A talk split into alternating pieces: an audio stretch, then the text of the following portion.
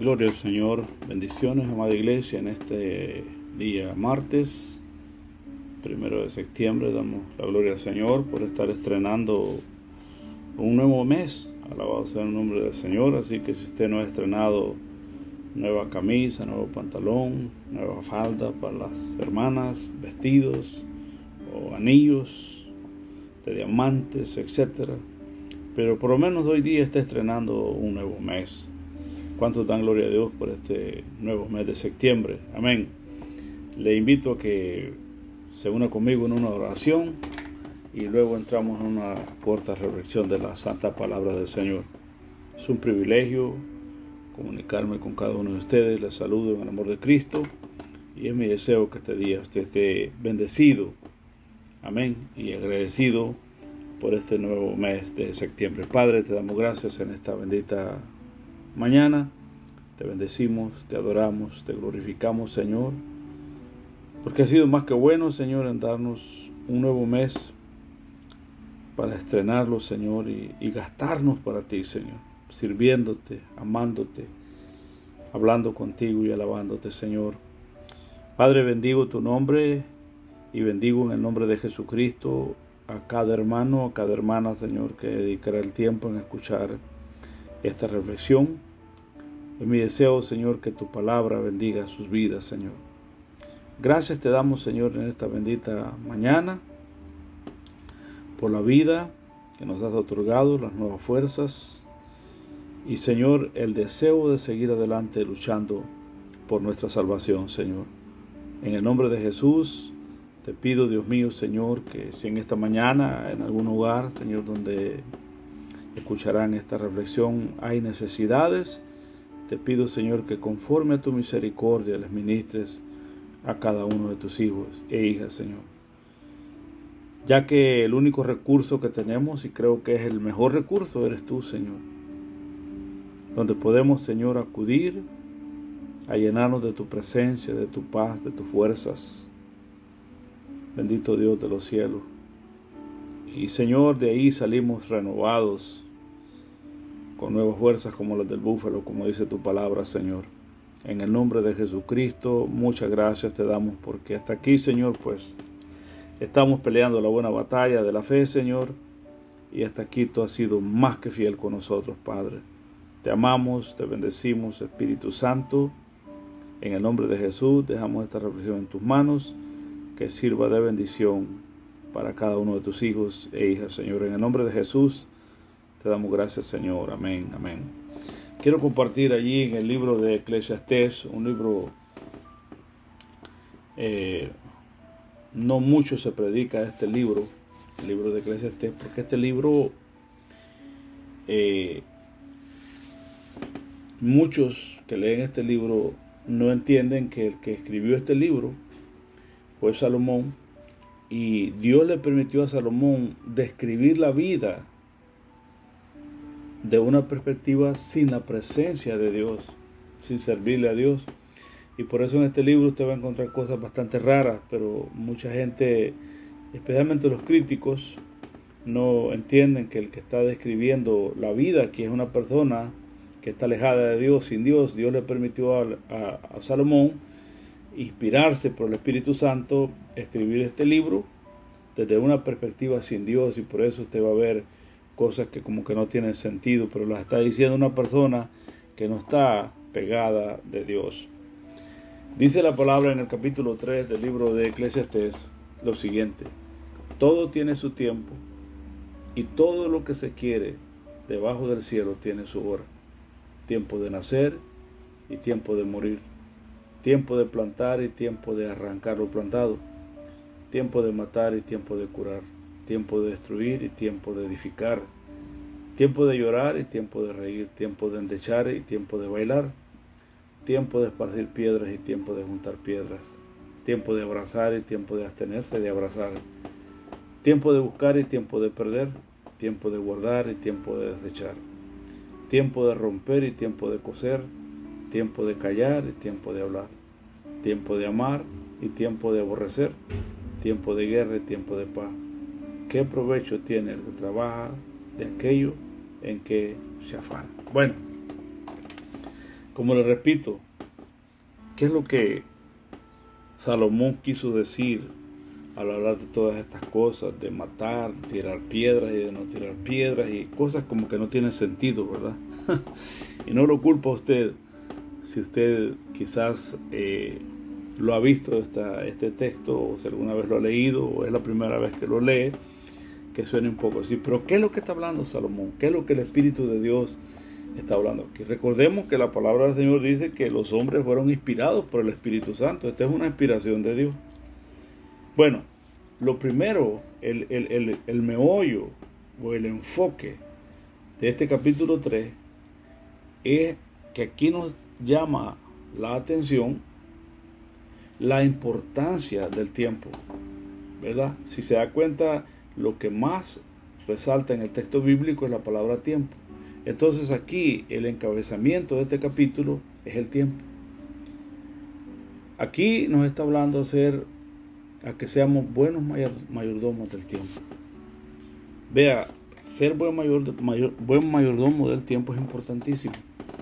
Porque a veces decimos, no me ajustó el tiempo. Y el tiempo sí ajusta, porque 24 horas que tiene el día es suficiente para que nosotros desarrollemos varias actividades. La razón por la que usted y yo a veces salimos cortos con el tiempo es porque no somos buenos mayordomos del tiempo. Y sabe, el tiempo es muy importante. El tiempo es muy importante, porque a veces usted puede tener planes y esto y lo otro, y por no ser un buen mayordomo del tiempo, quizás nunca va a lograr esas metas o esos objetivos que usted se ha formado. Y uno de los grandes problemas que tenemos nosotros eh, es la, la, mala mayordomía que tenemos del tiempo. Especialmente hoy día, como no sé si te ha notado que prácticamente uno se levanta y prácticamente ya son las 10, las 12 y el día se fue. Y si no fuimos buenos mayordomos del tiempo, no tuvimos tiempo ni para hablar con Dios, ni para leer su santa palabra. Y siempre tratamos de echarle la culpa a muchas cosas. El bus, eh, se tardó, el taxi, los que no tienen taxi, los que, perdón, los que no tienen eh, acceso al bus quizás y tienen que, por motivos de salud, tienen que eh, pedir un taxi, etcétera. Pero la cuestión es que a veces no le damos la importancia al tiempo. Y le digo una cosa, la vida no puede ir en cualquier momento. ¿Ha pensado eso usted? La vida se nos puede ir en cualquier momento. Y alguien dijo que en los cementerios están los mejores tesoros enterrados. Allá hay sueños. Allá hay buenos cerebros enterrados. Que porque nunca fueron buenos mayordomos del tiempo, nunca vieron sus sueños realizados. Pero bien, ser un buen mayordomo del tiempo. ¿Sabe? Ser un buen mayordomo del tiempo nos ayuda, ¿sabe por qué? Porque nos va a ayudar a vivir la vida de una manera más ordenada. Más ordenada. Y acordémonos que el orden es un buen conductor hacia el éxito.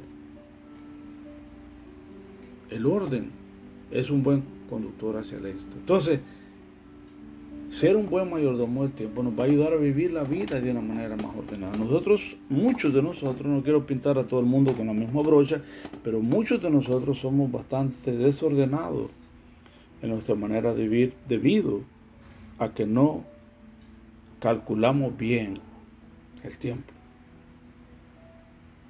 Este pasaje nos enseña que cada acción tiene su momento, cada hecho tiene su propio espacio.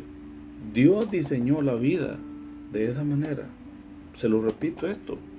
Este pasaje nos enseña que cada acción tiene su momento y cada hecho tiene su propio espacio. Dios diseñó la vida de esa manera. Para nosotros sus hijos, Dios tiene planes y propósitos. Dios tiene un plan eterno y Dios tiene propósitos y en cada actividad de cada uno de nosotros. Pero es importante que nosotros entendamos de que tenemos que ser buenos mayordomos del tiempo. Aprovechemos el tiempo. Aproveche bien el tiempo. Aproveche bien el tiempo. Una manera de aprovechar bien el tiempo es haciendo lo correcto delante de Dios. Amén. Puede decir amén a eso. En vez de odiar, ame.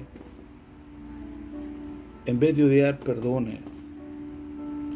En vez de rechazar, acepte. Uno de los problemas que tenemos es que malgastamos el tiempo en cosas que nos dañan, que al final terminamos pagando nosotros las consecuencias. Espero que este día que Dios le ha dado y Dios me ha dado a mí, trate de hacer lo mejor para Dios. Ayudar al necesitado. Vertir tiempo con alguien que está solo. Compartir el mensaje del Evangelio con alguien que necesita a Cristo. A veces dejamos pasar tantas oportunidades en nuestras vidas. Y alguien dijo que hay unas oportunidades que solamente llegan una sola vez en la vida. Mis amados hermanos y hermanas, entendamos siempre esto, que la vida tiene sus etapas, sus procesos, que van y vienen en ciclos indeterminados. Entender esto es crucial. ¿Sabe por qué? Porque esto nos permite navegar por las diferentes estaciones humanas de la existencia. La alegría, el dolor, el luto es parte de la vida. Pero es importante esto, y con esto voy a concluir esta, esta reflexión, es importante esto, que aunque la vida está compuesta de alegría, de dolor, de luto, se acuerdan los años de su infancia, tenía sus amigos, muchos de nosotros hicimos pactos de amistad, no sé cuántos se recuerdan de eso, que siempre íbamos a ser amigos. Y cuando fuimos creciendo, eso fue cambiando, cambiando poco a poco. Y hasta hoy día que quizás nos hemos olvidado de aquellos viejos amigos que fueron gran importancia en nuestra formación infantil, de nuestros maestros, ¿verdad? De aquel viejito quizás que nos contaba historias y quizás todavía vive, pero la vida cambia, pero es importante esto, que aunque la alegría, el dolor y el luto sean parte de la vida, es importante, esto escucho con atención, es importante no quedarnos mucho tiempo en uno de esos procesos o en una de estas estaciones. Por eso dice que hay tiempo de llorar y tiempo de reír, tiempo de matar y tiempo de curar, tiempo de destruir, tiempo de abstenerse, de abrazar, etcétera, etcétera, etcétera. Entonces, es muy importante, amén, que no nos quedemos mucho tiempo en uno de esos procesos. Por ejemplo, llegó el luto, la pérdida de un ser querido. Bueno, es tiempo de llorar. Pero no nos vamos a quedar ahí llorando todo el tiempo. La vida tiene que seguir. La vida tiene que seguir. Igual que la alegría. La alegría no siempre está con nosotros. A veces llega la tristeza. Entonces es muy importante que nosotros entendamos que no quedarnos mucho en esos procesos. ¿verdad? Porque a veces todo está alegre, contento, feliz, todo, pero de repente llega una tristeza y necesitamos entender que es parte de la vida. La diferencia es con nosotros sus hijos, que dice la Biblia en Romanos 8:28, que a los que aman a Dios, todas las cosas les ayudan a bien. No hay nada que le suceda a los hijos de Dios que no tenga un propósito de Dios en nuestras vidas. Y no hay nada que podamos estar atravesando que Dios no esté dispuesto a brindarnos la mano. En momentos de dolor, en momentos de tristeza, Él siempre estará ahí con nosotros. Y es muy importante que nosotros, realmente si queremos vivir la vida de una manera correcta, entendamos esto. No se detenga mucho en uno de esos procesos ni piense que esos procesos van a ser para siempre. Como le digo, nosotros tuvimos nuestra infancia muy lindo, precioso. Nunca quizás pensamos abandonar nuestra tierra, nuestro suelo, nuestra familia, nuestros amigos. Y muchos de nosotros pues tenemos años ya viviendo en estos países. Se terminó ese proceso donde vivimos en nuestros países, en nuestros barrios, en nuestras vecindades. Y ahora estamos en estos países de aquí. Probablemente de aquí entremos en otro proceso, no lo sabemos, pero no podemos quedarnos mucho en esos procesos. El dolor no dura para siempre, igual que la alegría tampoco. Donde la alegría sí va a durar para siempre, va a ser hasta que estemos en el cielo. Allá sí, dice la palabra, que el reino de Dios es, dice, paz y gozo en el Espíritu. Allá sí va a haber un gozo, una alegría que nunca se terminará. Pero mientras nosotros estemos en este mundo caído y perdido, muchas veces experimentaremos algunos de esos procesos. Quizás hoy este momento sea uno de esos procesos que estás pasando, de tristeza. Pero yo te animo a que no te quedes mucho en ese proceso, porque esa tristeza no va a durar mucho. Probablemente quizás al terminar del día llegue una buena noticia y tu sonrisa vuelva nuevamente a tus labios. Seamos buenos mayordomos del tiempo. Tratemos de hacer lo mejor en el tiempo que Dios nos da. Hoy, el día que cada uno de nosotros entendamos esto, que Dios nos llama a ser buenos mayordomos del tiempo que Dios nos llama a hacer lo mejor de nuestra vida en el tiempo que Él nos da. Bendito sea su santo nombre por su palabra. Padre, te doy gracias en este momento. Bendigo a mis hermanos, bendigo a mis hermanas, bendigo a tu iglesia y te doy gracias por el tiempo que nos has dado, Señor. Gracias, Padre, por algunos de nosotros que ya tenemos varios años de vida nos ha dado largo tiempo, Señor, a muchos de nosotros. Ha sido más que bueno, Señor, con nosotros. Pero este día, Señor, que nos ha dado, queremos hacer lo mejor. Queremos hacer, Señor, lo mejor para tu reino, para tu gloria. En el nombre de Jesús. ¿Pudieras hacer esta oración junto conmigo en esta mañana? Pudieras decirle al Señor junto conmigo, Señor, gracias por el tiempo. Señor, gracias por la vida. Señor, gracias por el momento de vivir. Señor, te agradezco porque todavía tengo vida. Señor, te agradezco porque mientras hay tiempo hay esperanza. Señor, te agradezco por este momento que estoy atravesando, porque sé que no será eterno. Señor, te doy gracias porque tú estás conmigo todo el tiempo. Señor, te doy gracias por todo lo que me has dado. Señor, te doy gracias por haberme salvado. Señor, te doy gracias por tu palabra. Muchas gracias te doy, Señor. Te pido, oh Dios, que me hagas un buen mayordomo, una buena mayordomo del tiempo que tú me das. Ayúdame a perfeccionarlo. Ayúdame a ser un mejor cristiano. Ayúdame a ser una mejor cristiana para traerte honra y gloria para tu reino. En el nombre de Jesús te doy gracias, Señor. Amén, amén. Bendiciones, amada iglesia. Dios me les bendiga. Es un privilegio servirles. Que la paz gloriosa de nuestro Señor Jesucristo esté con cada uno de ustedes en Cristo Jesús. Amén.